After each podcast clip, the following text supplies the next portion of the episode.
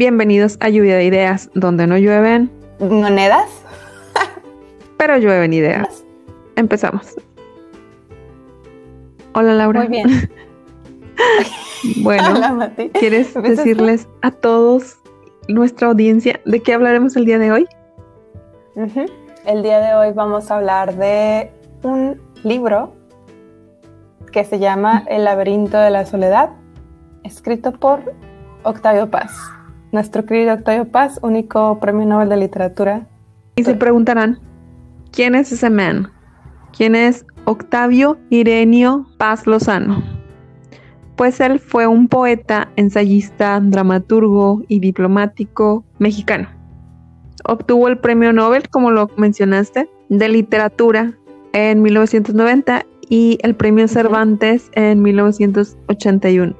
Se le considera uno de los más influyentes escritores del siglo XX y uno de los Mm. grandes poetas hispanos de todos los tiempos.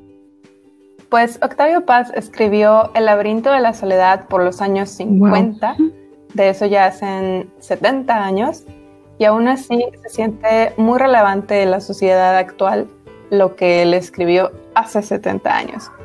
Las mismas ideas, algunas a nuestra sociedad.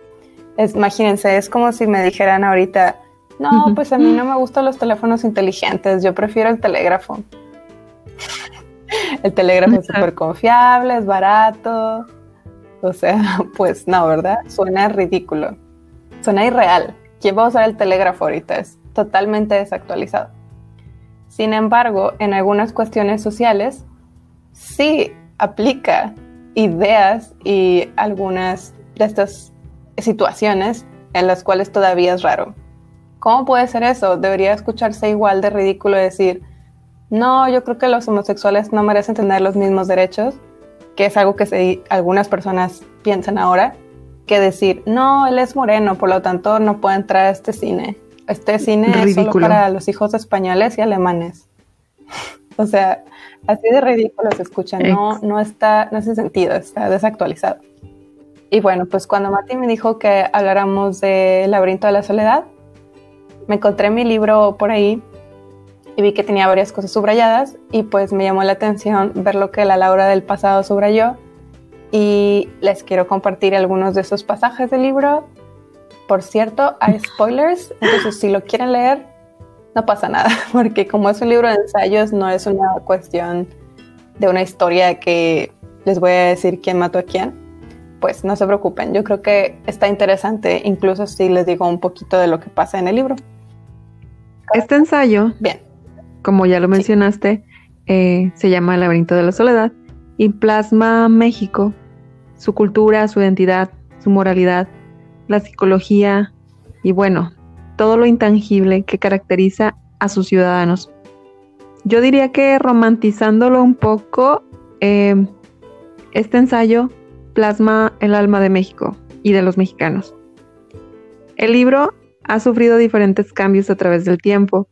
Estaba Mm. dividido en ocho capítulos y un apéndice. Y se los voy a eh, decir cuáles son. El primero es El Pachuco y otros extremos. Dos, Máscaras Mexicanas. El tres es Todos los Santos, Día de Muertos. Cuatro, Los Hijos de la Malinche. Cinco, Conquista y Colonia. Seis, De la Independencia a la Revolución. Siete, La Inteligencia Mexicana. Ocho, Nuestros Días. Y el apéndice que es La Dialéctica de la Soledad. Sin embargo, posteriormente se incorporaron otras secciones en un apartado llamado Postdata.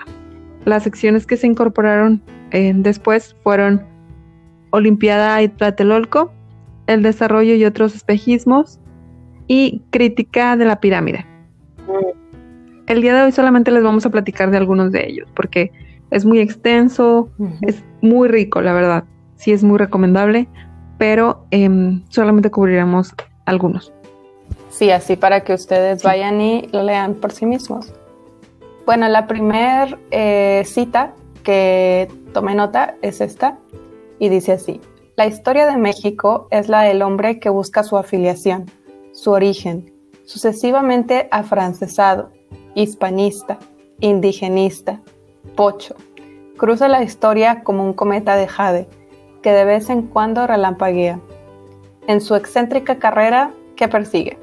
va tras su catástrofe, quiere volver al sol, volver al centro de la vida de donde un día, en la conquista o la independencia, fue desprendido.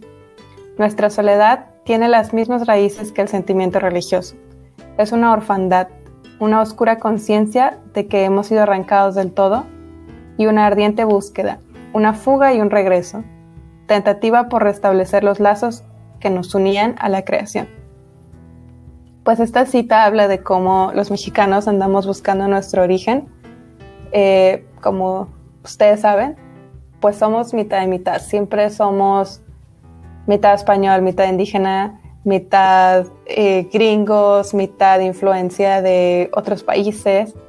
Y así lo dejamos, no queremos como profundizar en esto, pero en nuestras raíces, en nuestro pasado, en nuestra tierra, hay muchas cosas que no nos solemos poner a reflexionar de dónde venimos, qué queremos y como dice esta cita, los mexicanos queremos buscar, más bien necesitamos buscar cuál es nuestro origen porque no sabemos cuál es.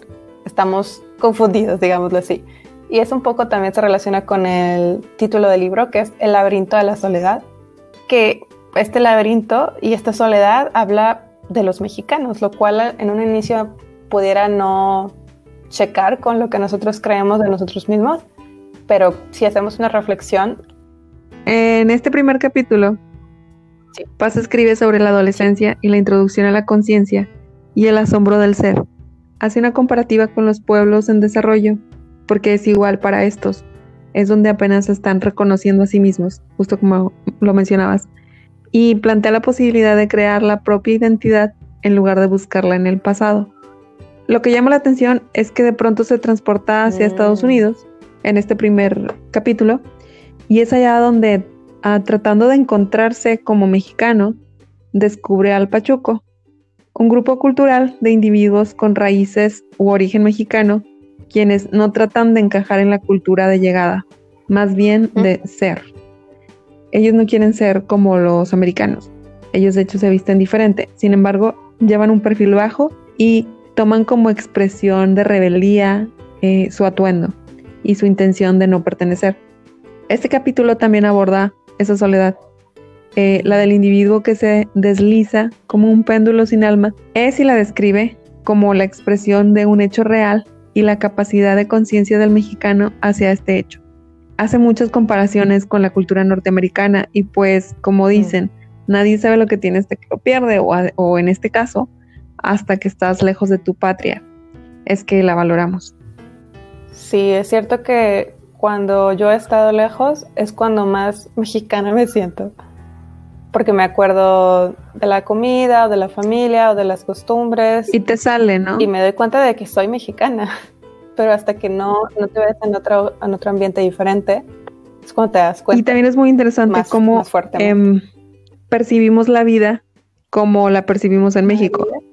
Queremos aplicar las mismas normas y las mismas formalidades o, ya sabes, ser muy relajados y todo, pero no aplica en otras culturas.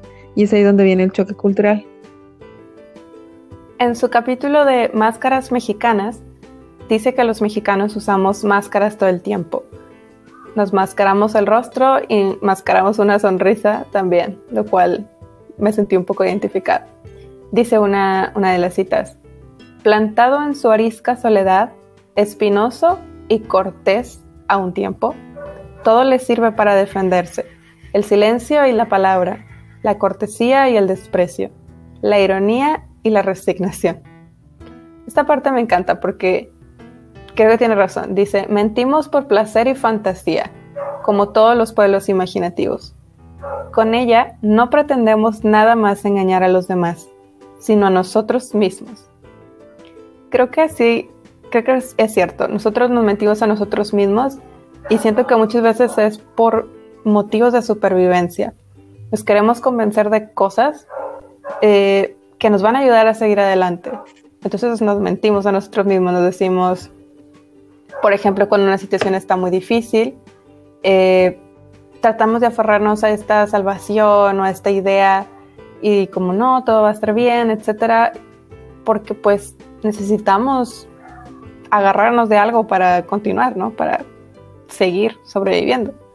Cosa que otras personas son, bueno, pudieran ser más racionales y decir, no, pues esto es mi realidad y es lo que hay. Pero no es el caso con los mexicanos.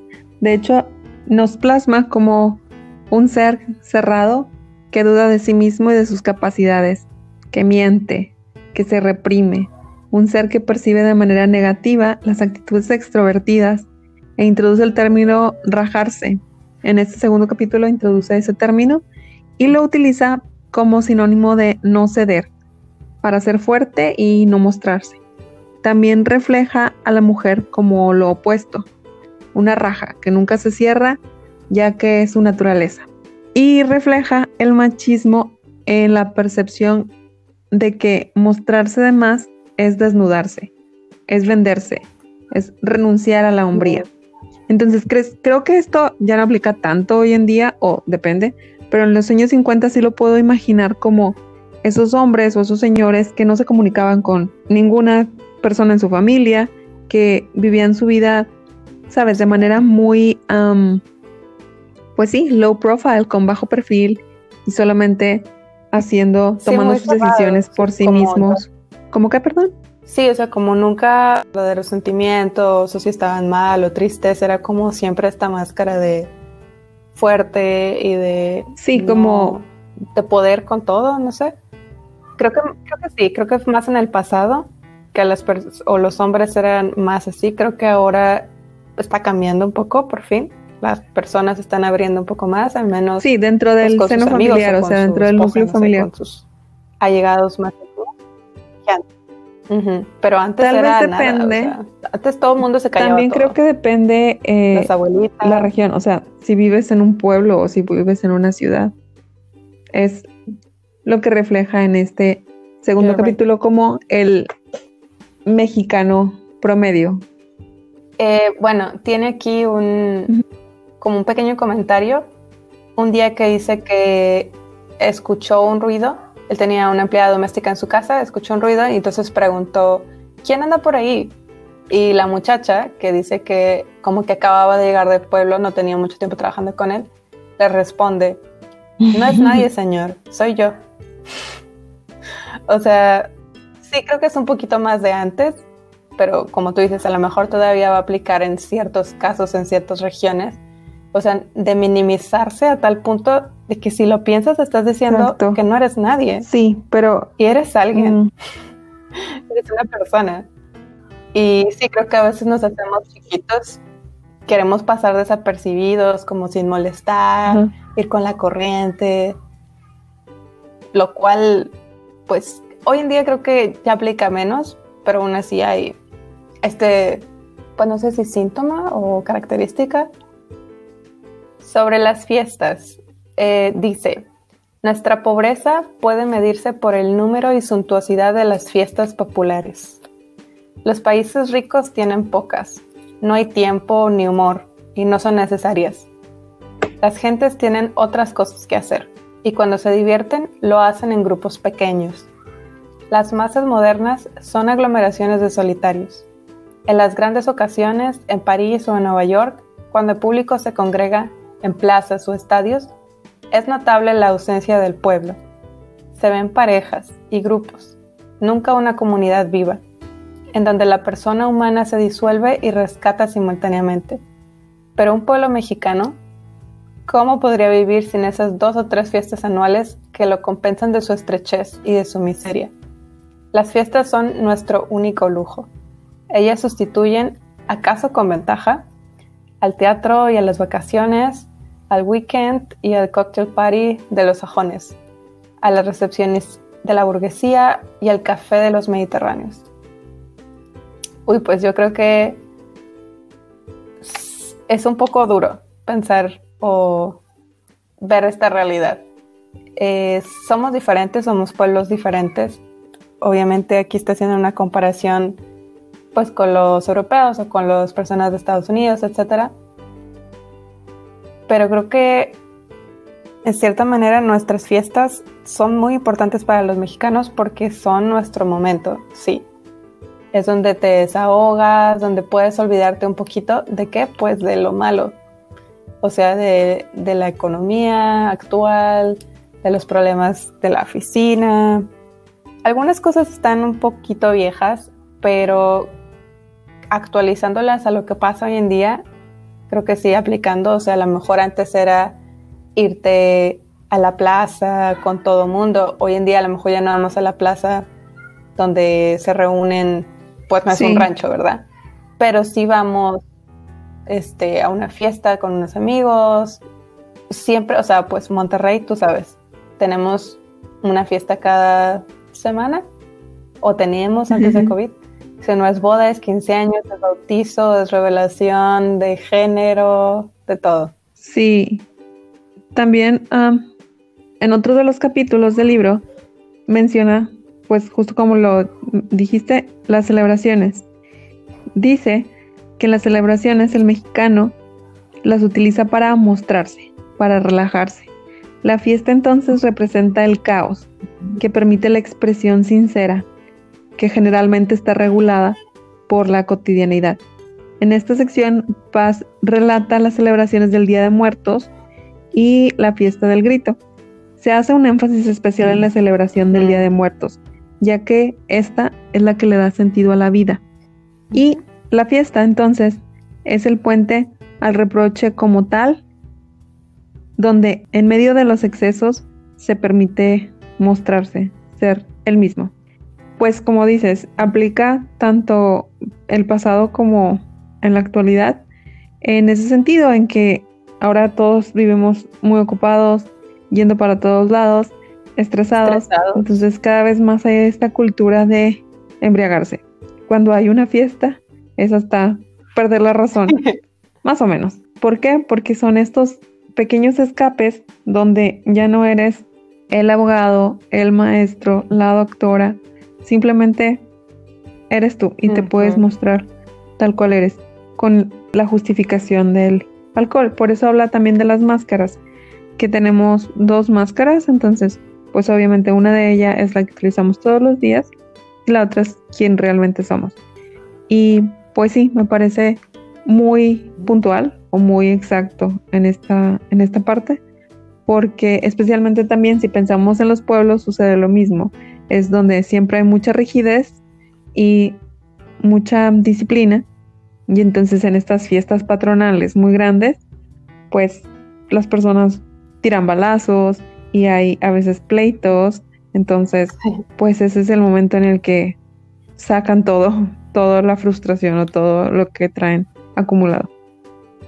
Que yo creo que también tiene su lado bueno, ¿eh? O sea, otras culturas lo harán de otra forma pero los mexicanos, como tenemos estas, estos pequeños escapes, como tú dices, pues hace que no se te junte todo y luego explotes de una manera peor. Sí, claro. En otro de los capítulos, él hace referencia a su incomodidad con el capitalismo y a la deshumanización del trabajo como función mecánica. Es decir, que el obrero mexicano se convierte en un proceso mínimo en el que el capitalismo hace que éste pierda su rumbo. Entonces me pareció muy, muy interesante porque si lo comparamos también con el trabajo, pues, del campo, por ejemplo, donde hay un, todo un proceso, pero se hace, hay este contacto humano, ¿no? Con todo el proceso. Mientras que en una fábrica, pues, lo que dice aquí él, eh, son máquinas, son herramientas, y solamente en una parte mínima hay la participación humana o esa, ese factor humano. También en este capítulo es, es el capítulo número 4, Los hijos de la Malinche. Ahí es donde comienza a hablar o introduce el término la chingada, del término chingar y aunque el tono se eleva en esta parte, pues se hace con intención, seguramente, ya que eso es precisamente lo que la palabra sugiere y de hecho la define como la madre abierta, violentada o burlada por la fuerza. Leyendo también un poquito del libro, menciona algunas frases relacionadas, como se chingó, hizo una chingadera, es chingaquerito. Chingar es hacer violencia sobre el otro. Entonces, cuando tú eres chingón, pues tú eres quien realiza la violencia sobre el otro. Cuando algo se chingó, es cuando hubo violencia hacia ese objeto o hacia esa persona. Cuando hay alguien que es chingaquedito, es alguien que eh, violenta sobre otra persona de manera discreta. Digamos que mm. probablemente ya existía esta palabra, pero creo que Octavio Paz, fue quien les dio un poquito más de forma. Y Sí, fíjate que es interesante. En, en, España, por ejemplo, la palabra chingar tiene una, una carga semántica totalmente diferente. Aquí significa muchas cosas y la usamos mucho con diferentes contextos. Ya ya es una sola cosa y ya, porque obviamente tenemos una historia diferente, etcétera, aunque tengamos el mismo lenguaje, pues la usamos de manera diferente. Este dice Octavio Paz que son las malas palabras el único lenguaje vivo en un mundo de vocablos anémicos. Mm. Dice que es la poesía al alcance de todos. Esto me gustó mucho porque yo era de las personas que no decían malas palabras, porque pues mis papás no decían malas palabras y pues yo como buena hija bien portada, pues yo tampoco decía malas palabras. Pero recuerdo que siempre me gustaron. Me gustaba cómo sonaban y cuando la gente las decía. No en un tono de enojo, sino cuando las decían de broma, con alegría, para dar énfasis. O sea, siempre me pareció que, pues eso, como tienen una carga semántica muy fuerte, un significado, siento que les da a tu frase, a tu intención, pues más significado todavía. Y pues ya poco a poco empecé a incorporarlas en mi vocabulario. Eh, además me parecen divertidas y por ejemplo esta, que es la más famosa de México yo creo, obviamente hay que ser consciente de cuándo y dónde porque no en todos lugares vas a estar ahí diciendo maldiciones, pero me gustó esa parte de que es la poesía al alcance de todos, porque creo que habla de esta carga semántica, de este significado que cada uno le da. Y pues por eso es que está al alcance de todos. Es algo que no necesita ser súper letrado para conocer. Solamente necesita ser una persona que escucha a otras que personas. quiere expresar lo que siente. Y de lo que comenta, sí, que siente, exacto. Y de lo que comentabas también de, de la palabra chingar, que es como habla de, de esta violencia menciona que nosotros, los mexicanos, somos hijos de una doble violencia. Somos hijos de la violencia imperial, de una violencia imperial unitaria, que es la violencia de los aztecas y la violencia de los españoles.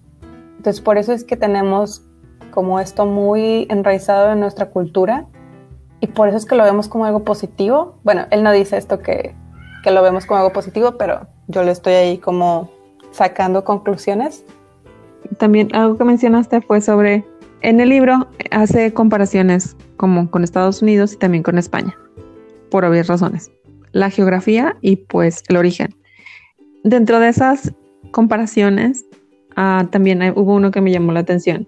Dice que los españoles generalmente blasfemian. Insultan a Dios, pero dice que es porque creen en Él.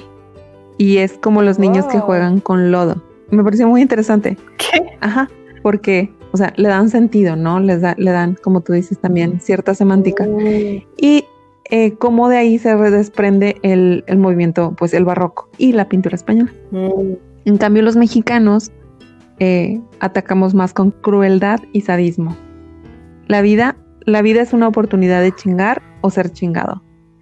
Me acordé de la ley de Herodes. Sí. O sea, la posibilidad de humillar, castigar u ofender o a la inversa es decir, que te castiguen, te humillen, te ofendan. Fuertes contra débiles. Es que si lo piensas, pues eso, fue nuestra historia. O sea, fue, nos chingaron, pues ahora hay que chingárnoslos para hacerlos Exacto. O sea... Fuertes contra débiles, violencia y recelo. Lamentablemente hay violencia. Todos quieren chingar. Violencia y violencia. Exacto. Sí, tienes razón, está muy arraigado a nuestro origen y cómo fue que conseguimos Obviamente todos los pueblos hay cierta resistencia y hay también cierto movimiento para lograr su, independencia. Sin embargo, en el caso de México, pues es pre-colonia. Sí, porque también si lo piensas, o sea, los aztecas, los mexicas, eran tribus violentas. Claro. No estamos hablando de los mayas, los mayas eran un poco más acá científicos. No, o sea, esto era guerras. Era baños de sangre, era sacrificar gente en pirámides. Es violencia desde un inicio. Sí, debo admitir que para hacer este podcast, pues tuve que recurrir a investigar, a recordar, porque hace mucho que lo había leído. Y pues en aquel momento me asombró mucho que la sociedad, como tú lo mencionas, no había cambiado mucho, el crecimiento era poco. Y también eso dio cierta pauta o puso como cierta idea en mí de, esto, de visualizar a México como lo que es un país joven. Por algo el, viejo continente se llama viejo continente. Entonces, con eso en mente, creo que si bien no tengo más tolerancia, no lo llamaría tolerancia, pero se refleja, se refleja en todo, se refleja en los recursos que tenemos, no están tan explotados como en otros lugares, porque no somos un país tan viejo, no hace tanto relativamente que llegó esta modernidad. Entonces, incluso la actitud de los mexicanos, o sea, sí es un tanto infantil, la verdad, en comparación con otras culturas. Ya, sí. Y de ahí muchas cosas. Entonces, de ahí parten muchas cosas. Tenemos una población joven que es, el porcentaje es muy alto, etcétera. Es decir, se desprenden muchas otras cosas. Entonces, también a veces resulta un poco inocente pensar o querer, querer llegar a la altura de otros países cuando nosotros estamos en proceso de crecimiento. Sí, o sea, si los comparas con personas humanas, a lo mejor México es un adolescente y España es un señor de 60 años. No vamos a estar con los mismos conocimientos, la misma... Desarrollo. No sé, estabilidad económica, etcétera. Ajá. Aún así creo que, por ejemplo, el Internet pues está contribuyendo y va a contribuir a que esto se mueva mucho más rápido. Sí, la globalización llegó para tratar, bueno, de hecho lo que quiero pues es eso, globalizar, tratar de emparejarnos, tratar de unirnos o sea, bueno, claro, es muchos aspectos, pero digamos, la palabra suena a que deberíamos ser un solo mundo. Sí, resulta muy utópico. Sin embargo, pues él es de lo que vive el hombre, ¿no? De la fe. Así es que no perdamos la esperanza. Sí se puede, México. So, en conclusión, lean, lean, lean, no importa qué, pero lean. Este es un muy, muy, muy buen libro en lo personal te deja, o sea, incluso vas, van a pasar años y años y tú lo vas a recordar, como mi caso, hace muchísimo que lo leí. Y sí, quién sabe, en unos cuantos años más va a haber otro Octavio Paz, generación Z, que escriba sobre su propia generación y sobre las características de su generación en este mundo globalizado. Sí, o sea, incluso solo por curiosidad, porque eres mexicano, este es un libro que trata sobre tu historia y sobre ti. Es interesante. Gracias por escuchar. Nos vemos en el próximo episodio de su podcast. Lluvia de ideas.